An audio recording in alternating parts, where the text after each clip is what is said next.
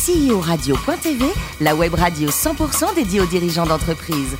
Animée par Alain Marty, en partenariat avec AXA et Inextenso. Bonjour à toutes et à tous, bienvenue à bord de CEO Radio.tv. Vous êtes plus de 48 000 dirigeants d'entreprise à nous écouter chaque semaine en podcast. Réagissez sur les réseaux sociaux, sur notre compte Twitter, CEO Radio, TV. À mes côtés, pour co-animer cette émission, Yann Jaffrezou, directeur de la gestion privée directe d'AXA France, Marc Sabaté, directeur général d'Inextenso Finance et Transmission, associé également. Bonjour messieurs. Bonjour Alain. Ainsi que Patrice Clèche, rédacteur en chef adjoint de CEO Radio.tv. Alors Patrice, vous allez souvent au resto, vous ou pas? Très souvent. Et euh, aujourd'hui, je voudrais parler d'un concept novateur qui touche l'univers de la restauration, Restopolitane, qui propose le premier abonnement dédié à la gastronomie. En devenant membre Restopolitane, on peut profiter d'un repas offert directement, déduit de l'addition à chaque réservation au restaurant. Et pour nous en dire plus, Stéphanie Pellapra, CEO de Restopolitane. Bonjour Stéphanie. Bonjour. Est-ce que c'est l'école supérieure du commerce extérieur qui vous donne l'envie de partir très rapidement en Chine pour y faire de l'import-export? Je dirais plus qu'en effet, euh, juste à la fin de mes études, je, suis partie en Chine pour le goût de l'indépendance et, euh, et l'envie de me lancer dès le départ dans un, dans un projet. Donc j'ai pris une petite valise et je suis partie à la foire de Canton. Et c'était un projet de toute façon, mais international. Pourquoi? Ça a plus été, euh, et je, pense comme toute la vie d'entrepreneur, une question d'opportunité. Un ami partait et je, réfléchissais à quel projet de, boîte, euh, quel projet de, boîte créer. Je me suis dit, ah, finalement, la, base du commerce, tu achètes un, tu revends deux.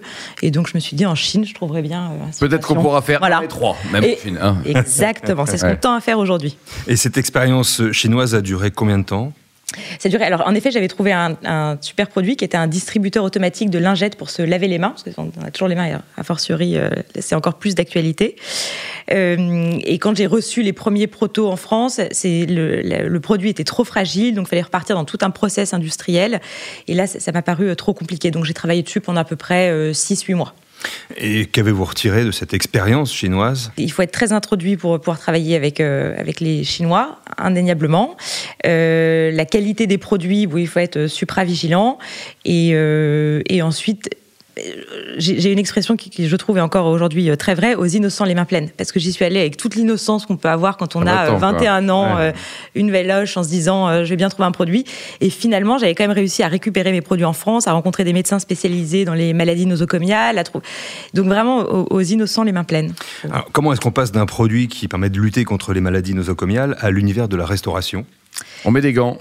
voilà, C'est quoi commun Alors, le, Premier point important, c'est que moi, je suis issue d'une famille de restaurateurs avéronnais. Mes grands-parents étaient vraiment dans la plus pure tradition, euh, comme on dit, montés sur la capitale quand ils avaient 16 euh, ans pour ouvrir leur brasserie à Paris avec euh, Comptoir Richard. Et donc, j'ai toujours baigné dans cet univers. Ça, c'était le premier point.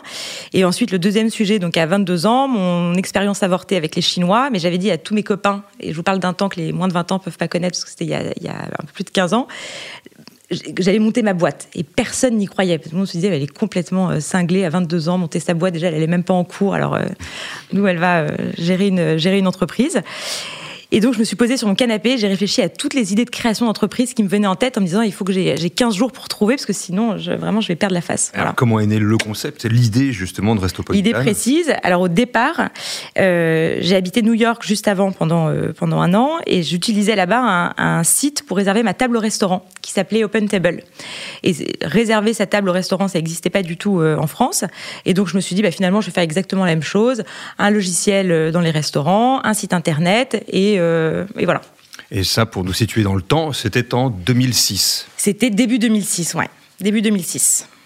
Et après 2006, donc le concept a quand même pas mal évolué. Hein alors ça, ça, a plus qu'évolué, parce qu'en effet au départ c'était un logiciel de gestion de réservation pour les, euh, pour les restaurateurs. On a travaillé sur ce projet pendant 4-5 euh, ans, et en fait on, on faisait beaucoup plus d'évangélisation dans le secteur de la restauration et de la gastronomie finalement que de la commercialisation du euh, produit. Parce que les restaurateurs lâchaient leur papier crayon, c'était absolument impensable.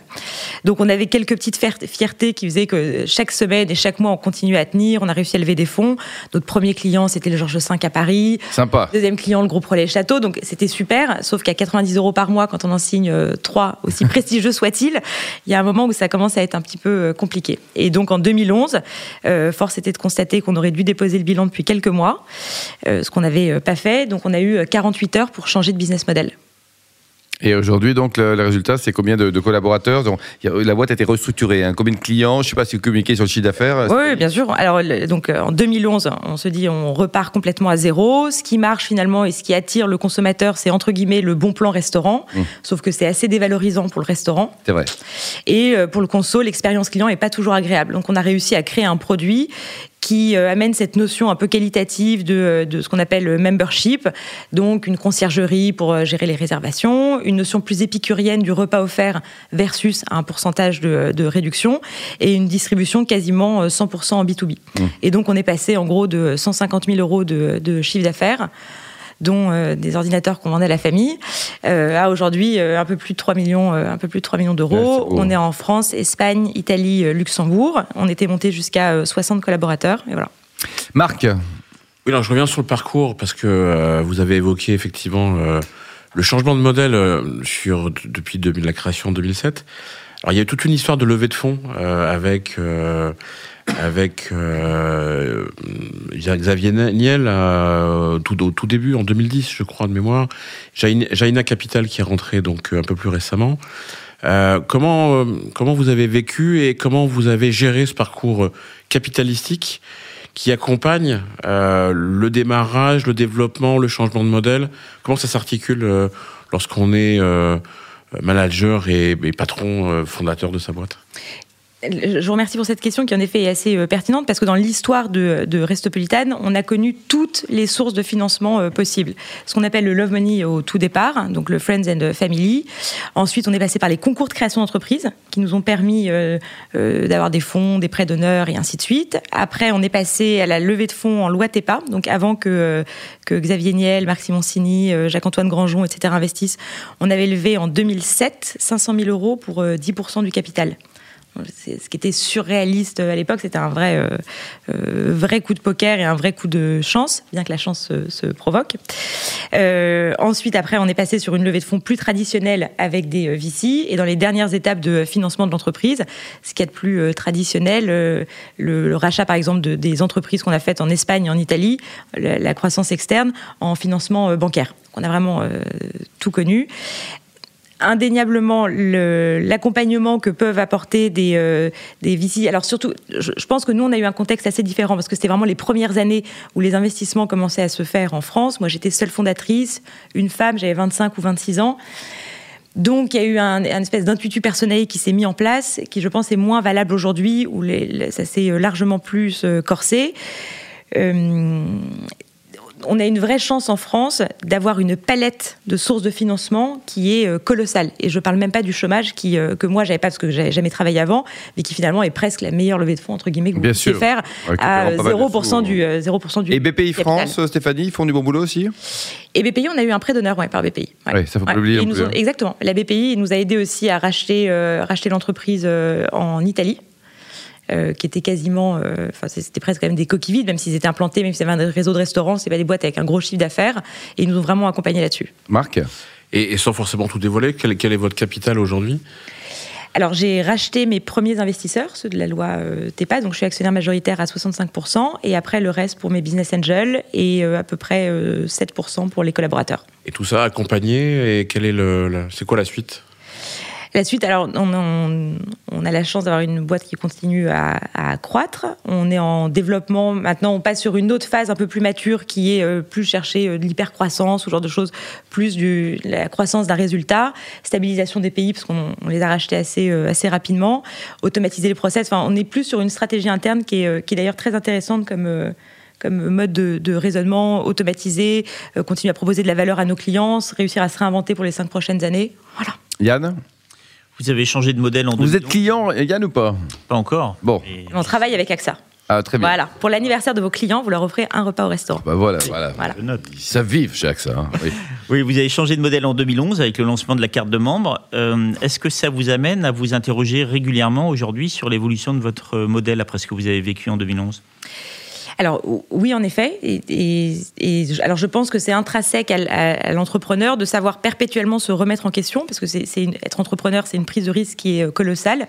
Et si vous l'anticipez pas en, vous disant si demain tout s'arrête, si euh, je perds tel client, si finalement mon produit ne paie plus, et de réfléchir un petit peu à long terme, si vous n'êtes pas dans cette logique-là, euh, vous êtes un petit, vous êtes un peu cuit, si je peux me permettre euh, l'expression. Euh, Pour la ça, gastronomie, pas voilà. trop cuit quand même. Oui. Ça, c'est la première, première chose. Et ensuite, après, la deuxième, je pense que c'est important aussi de se connaître. Moi, je, travaille bien un petit peu en opération commando. Donc, si j'ai pas des challenges à relever, vous voyez, je, je suis pas forcément très bonne dans le day-to-day un petit peu pépère, si je peux me permettre l'expression. Donc, quoi qu'il en soit, on a vraiment cette culture et cet ADN en interne de euh, se réinventer, de pas hésiter à se challenger, de, même prendre nos acquis et de se dire, bah, tiens, si on les remettait complètement dans l'autre sens, de réfléchir à un autre mode de distribution. Enfin, voilà, c'est vraiment dans l'ADN. Et sans ça, d'ailleurs, je perdrais euh, toute inspiration et toute euh, créativité. Envie de se lever le matin. hein. Yann, Vous avez plus de 400 clients B2B, en plus d'AXA. Euh, Qu'est-ce que vous leur proposez?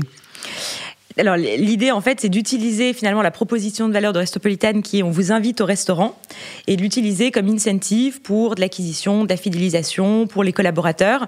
Donc typiquement AXA s'en sert pour euh, au bout de 11 mois de signature d'un contrat pour euh, vos clients euh, particuliers. avant le renouvellement, Avant le renouvellement, vous leur envoyez un petit mail pour leur dire euh, AXA vous euh, souhaite un très bon anniversaire euh, chez nous et vous invite au restaurant. Et donc derrière, il reçoit un petit code qui donc lui donne accès à un restaurant au choix chez nous. Ça peut être de petits bistrots de quartier jusqu'au restaurant étoilé.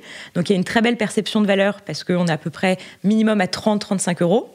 Et derrière, AXA, ça vous a coûté moins d'un euro cinquante. oh là là, mais c'est Voilà. magique ça, c'est magique ça. Donc ça va être la SNCF pour euh, incentiver les ventes de la carte euh, fréquence. Prenez la- l'abonnement carte fréquence si vous avez un an de restaurant offert, etc. etc., etc. Bon, très bien. Euh, Marc, euh, faut y aller. Hein. Faut se dépêcher d'aller chez Stéphanie. Hein. Oui, oui, on va, on va, on va, on va regarder ça. Alors, pour finir, euh, au-delà de l'évolution des modes de consommation, la livraison à domicile, le rapport du consommateur au restaurant, il évolue. Euh, Vous avez fait des acquisitions à l'étranger, en Italie notamment. Le développement pour euh, Restopolitan, c'est quoi? C'est un développement géographique ou compléter une gamme de services autour de, du modèle que vous avez monté à travers la conciergerie et les services en fidélisation euh, auprès des consommateurs Je pense qu'on restera sur la verticale. euh, vous voyez, je, vous dis je pense, parce que ma nature, c'est vraiment de me rien n'est jamais euh, figé. A priori, on restera donc sur, le, sur la verticale euh, restaurant. Les opportunités de développement de pays se font par croissance externe, parce que c'est généralement une boîte qui est déjà implantée, qui connaît le mieux son, son marché. Donc au gré des opportunités, euh, on est ouvert. Et en revanche, développer d'autres euh, d'autres axes de distribution, ça c'est le challenge sur lequel on est en ce moment, le B2C qu'on n'a absolument pas euh, touché, et ce qu'on appelle, chez, enfin, ce qu'on appelle communément le- les SMBs, les, les small et medium business, donc les petites entreprises. Donc ce sont des paniers moyens qui sont beaucoup plus faibles par client, mais en revanche, le, le panel de petites entreprises, on en a 3 Il y en a- millions en il y en a France. beaucoup. Ouais. Yann, terminer Oui, enfin, euh, il y a un service de conciergerie dont vous parliez qui est associé à la carte de membre. Euh, quelle est sa plus-value? Est-ce qu'il est beaucoup utilisé? Alors la conciergerie a trois missions. La première, c'est de vous conseiller, par exemple, sur le choix d'un restaurant. La deuxième, c'est évidemment de confirmer la réservation par mail, par SMS. Et si jamais le restaurant est complet, troisièmement, on vous rappelle pour proposer un autre choix de restaurant derrière. Alors on a, la chance d'avoir des restaurants qui mettent à jour leur disponibilité, qui, euh, quoi qu'il en soit, acceptent nos clients, parce que comme on prend pas de commission auprès du restaurateur, finalement, il y a, aucune aigreur de son côté à accepter nos, euh, euh, clients. Donc sur la troisième partie, finalement, il n'y a pas tant de, de job que ça. Ce qui fait qu'elle elle est de plus en plus attractive mais ne coûte pas pour autant entre guillemets plus cher, c'est qu'on a développé différents canaux de communication. Ce qu'on n'avait pas au départ, c'était uniquement, enfin quasiment uniquement par euh, téléphone. Donc les gens appelaient, appelaient, appelaient, appelaient. Et là aujourd'hui, on a développé WhatsApp, Messenger, enfin plein, plein, plein de canaux différents. Et ce qui fait qu'on peut être sur de la réponse instantanée. Donc il n'y a même pas les 40 secondes d'attente qu'on peut avoir quand on appelle un, service client, surtout que c'est internalisé euh, chez nous. Donc ce sont vraiment des, équipes euh, internes. Et donc développer les canaux qui font que finalement, il peut y avoir une question très brève, une réponse très brève, et, et, et c'est là où tout, est toute la plus-value du service. Il n'y a rien de lourd, en tout cas dans l'utilisation. Et ça peut être, alors on, on a des cas assez euh, sympas, ça peut être par exemple pour euh, une demande en mariage, où là on va nous demander particulièrement pour le restaurant, etc. Une table etc. calme, Voilà. surtout une table calme. Exactement. Mais on a fait en sorte que ce qu'on appelle le- l'UX, toute l'expérience client sur euh, le site et sur les applis soit le plus fluide possible, de telle sorte que ça limite évidemment l'appel entre guillemets euh, qui n'a pas de plus-value pour le client, à savoir comment je m'en sers. Stéphanie, pour terminer, le site internet ainsi une adresse pour en savoir plus sur euh, vos multiples projets. restopolitane.com. C'est génial. Merci Stéphanie, merci également à vous Yann Merci et Marc. tous. Fin de ce numéro de CEO Radio.tv. Retrouvez tout le podcast sur notre site et suivez notre actualité sur le compte Twitter et LinkedIn. On se retrouve mardi prochain à 14h précise avec un nouvel invité. CEO Radio.tv vous a été présenté par Alain Marty.